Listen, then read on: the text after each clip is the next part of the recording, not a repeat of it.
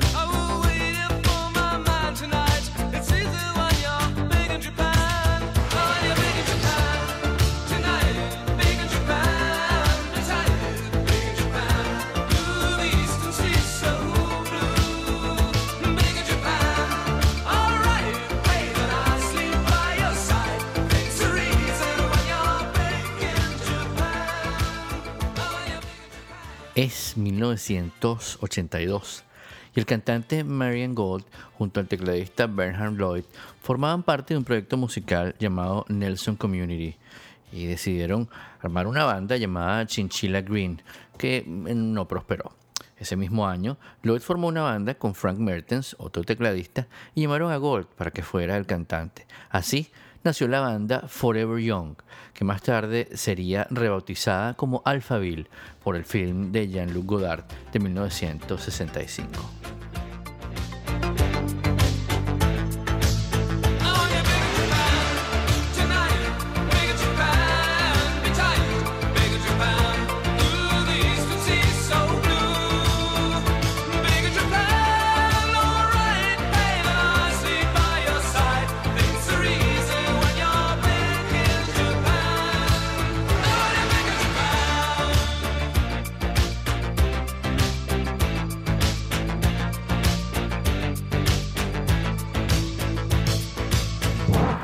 1983 y editan su primer sencillo, titulado Big in Japan, que oímos al fondo, que pronto se convertiría en un éxito mundial y que junto con Sounds Like a Melody será un anticipo de su álbum Forever Young, que incluía también el éxito del mismo nombre.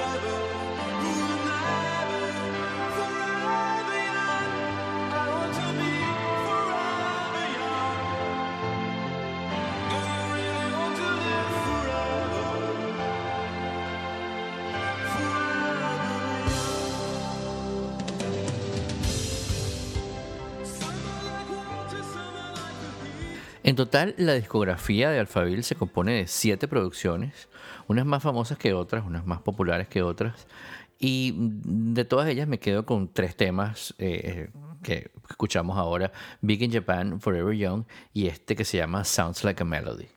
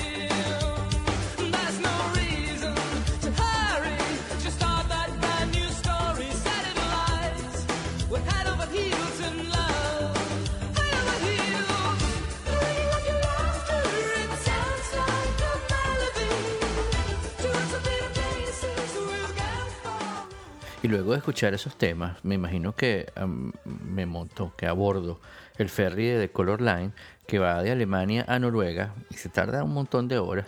Y cuando llego a Noruega me encuentro en ese mismo año, en esa misma época, con una banda muy parecida, pero con una historia muy distinta.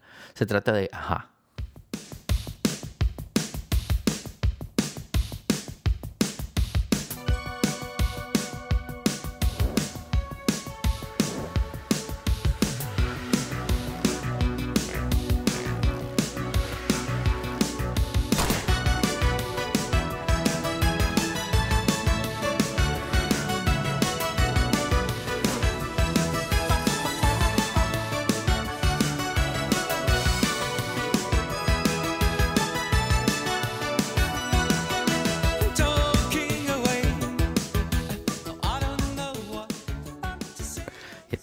Que Aja se fundó en 1982, igual que Alphaville, la historia se remonta a 1976, cuando Paul Vactar Savoy y Magne Furuhulmen formaron una banda de nombre Bridges. Lanzaron solo un disco de escasa aceptación, lo que sumado a posteriores problemas hicieron que el grupo se separara. Conscientes de que necesitaban un cantante, contactan con Morten Harket, vocalista en ese momento de una banda local de Oslo llamada Soldier Blue, pero este rechaza esa oferta. Paul y Magne lo intentan solos de nuevo y viajan a Inglaterra en 1982 para regresar a Noruega seis meses después debido al poco éxito y la falta de, dinero. Básicamente es entonces cuando contactan de nuevo con Morten y esta vez él acepta colaborar con ellos. Aja se fundó el 14 de septiembre de 1982, el día del cumpleaños de Morten, en el que llegaron a su casa, le tocaron la puerta a darle la bienvenida al grupo. Morten fue quien sugirió el nombre del grupo cuando mirando el cuaderno de Paul vio la palabra Aja en la letra de una canción llamada Nothing to It, que por cierto nunca fue publicada y fue la elección perfecta. Buscaban un nombre fácil de recordar y que significara lo mismo en inglés y en noruego, y Paul comprobó que la palabra era de carácter positivo e internacional. Los tres comienzan a componer temas en una cabaña de los padres de Paul y allí graban nueve demos para llevarse a Londres. Entre esas, Living a Boy's Adventure Tale, The Sphinx y Lesson One. En ese tiempo también grabaron una canción en noruego que fue de hecho su primera canción, su primer tema, y nunca llegaron a utilizar. Estuvieron en el estudio de grabación, entre comillas, en la cabaña de los padres de Paul durante varios meses hasta que estuvieron preparados para viajar a Londres. En enero de 1983, los tres abandonan Noruega con destino a esta ciudad. Ajá, estuvo los primeros meses buscando una compañía. La primera que visitaron fue Decca Records, que los rechazó. Ajá, estaba pasando entonces por momentos muy difíciles, vivía en un, en un apartamento pequeño e inadecuado para eh, vivir los tres, ensayar, etc. Y al poco tiempo tuvieron que tomarse un descanso y regresar a Noruega para ganar algo de dinero. Morten se reunió con el líder de Soldier Blue, Arit Fedbait, que conocía del colegio y formaron un grupo llamado Sporty Morty and the House Rockers, con quien participó en un único concierto.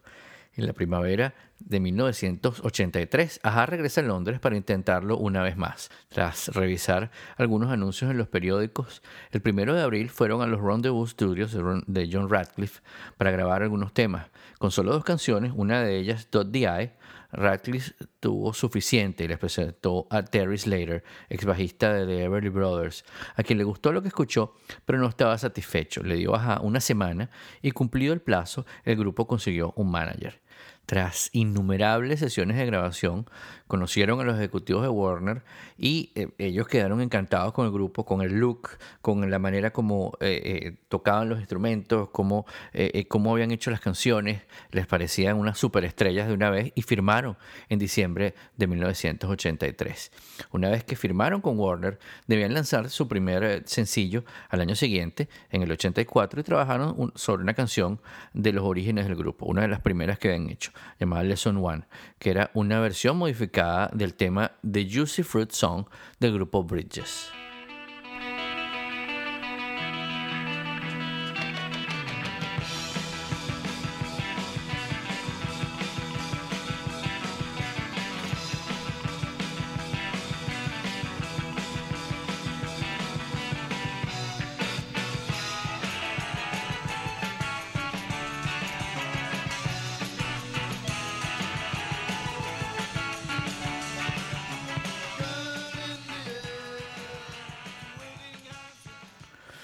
Cuenta la leyenda que cuando el cantante de Ajá eh, los conoció y escuchó ese tema, dijo, no, no, este tema es el que tenemos que, convertir en nuestro primer hit, este es el tema que nos va a hacer famosos.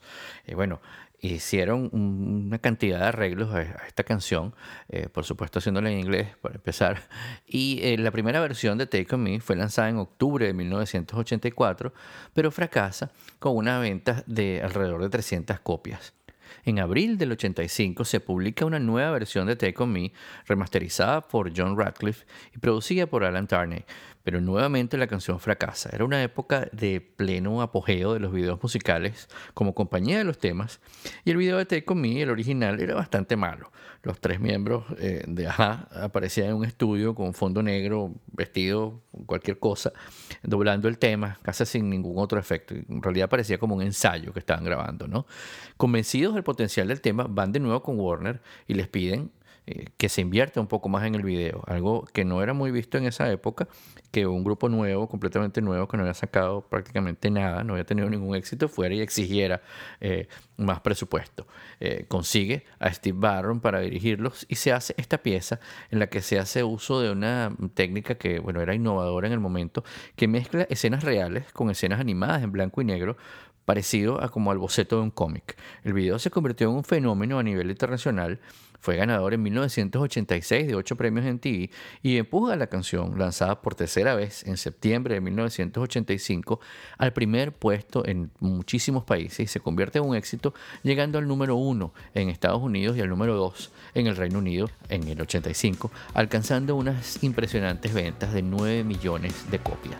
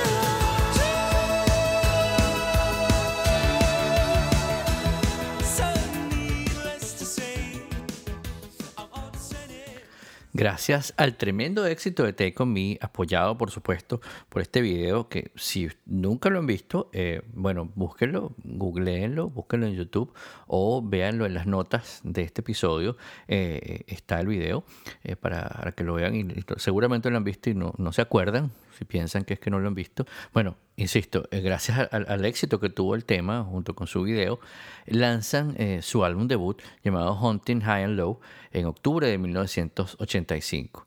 Este álbum vendió 10 millones de copias y registró tres número uno, llegando a lo más alto de las listas de popularidad en numerosos países también. El primer número uno de Aja en el Reino Unido fue este tema que vamos a escuchar llamado The Sun Always Shines on TV.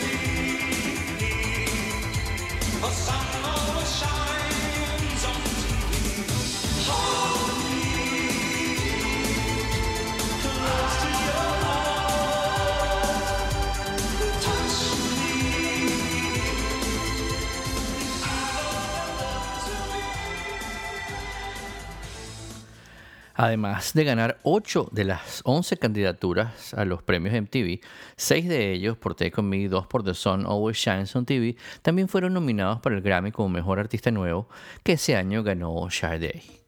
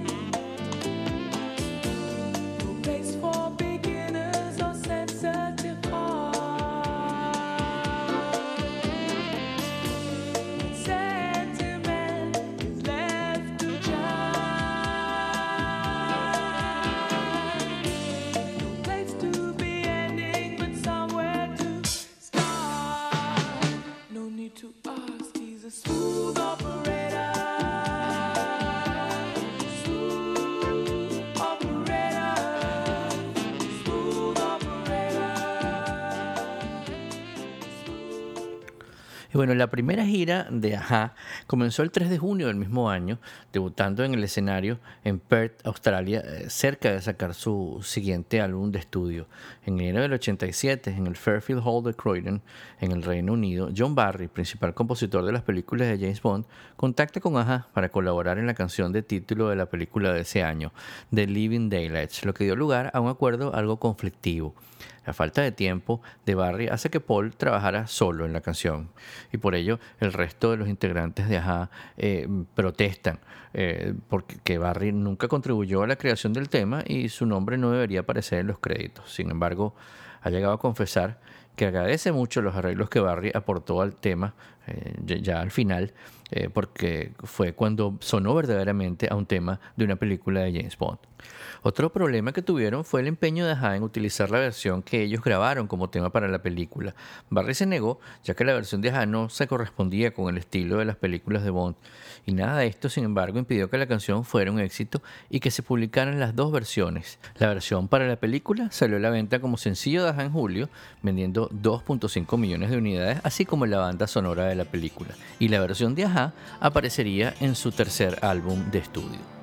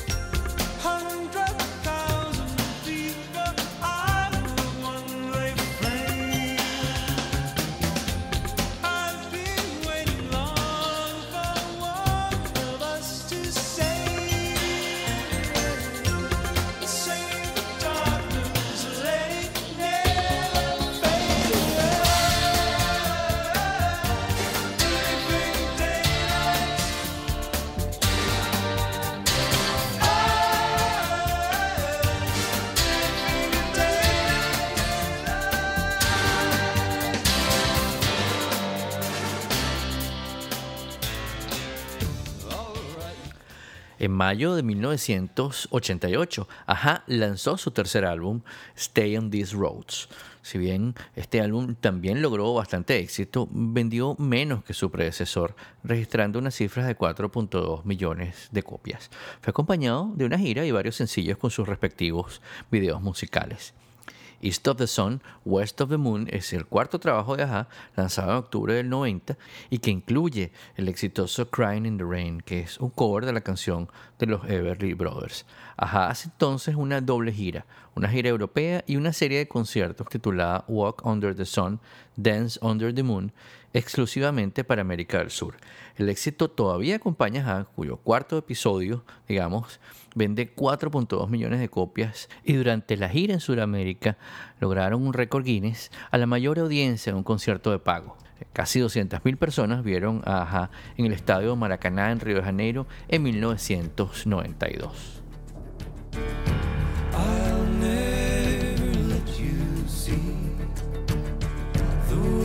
broken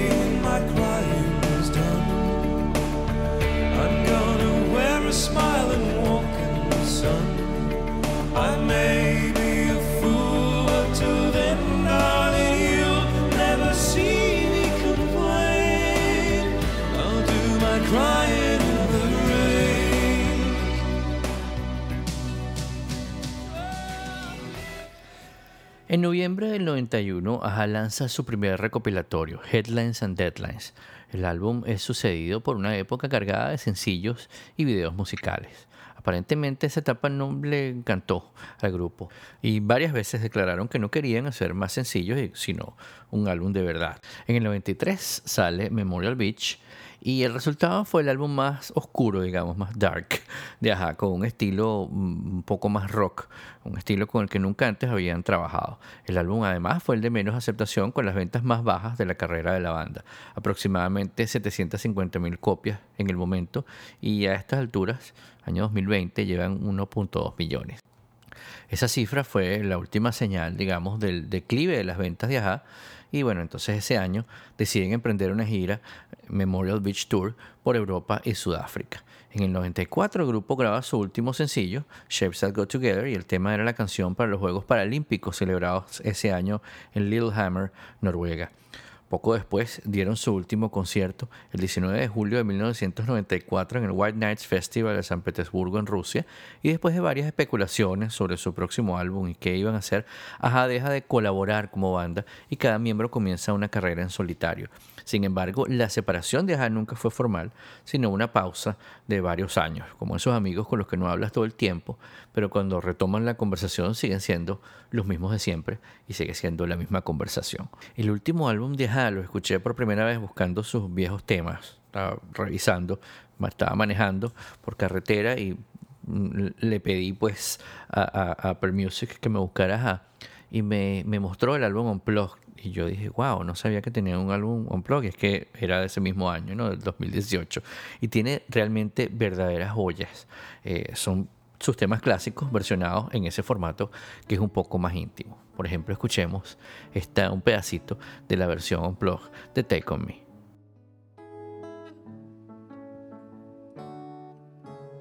talking away. Oh, I don't know what I'm to say, I'll say it anyway. Today is another day to find you shying away. I'll be coming for your love, okay, and take on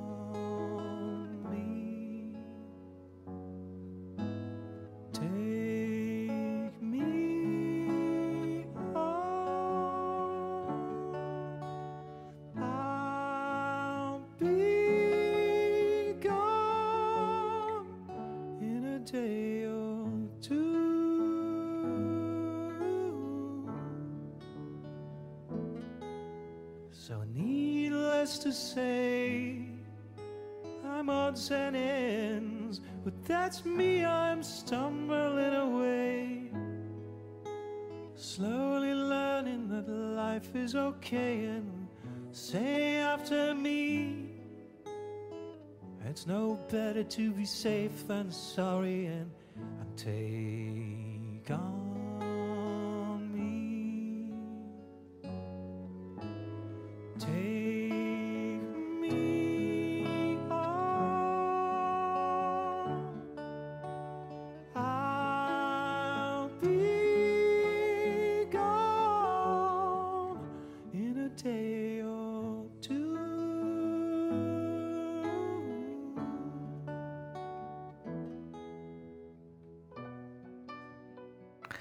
Y nos vamos con la versión que hace Aja de su tema The Sun Always Shines on TV para este álbum Unplugged, mientras regresamos en ese ferry del Color Line. Y de nuevo les doy las gracias por acompañarme en un episodio más del Modulor y les recuerdo que lo pueden descargar o escuchar en su plataforma favorita como Apple Podcast, Google Podcast, iHeartRadio y Overcast. Por supuesto que pueden suscribirse a mi lista de correo entrando en todo.elmodulor.com o dejarme sus comentarios en mis redes sociales. En todas me encuentran como arroba modulor. Nos vemos en nuestro próximo episodio cuando volveremos a encontrarnos para contarles las historias detrás de las canciones. Mi nombre es Guillermo Amador y esto se llama El Modulor.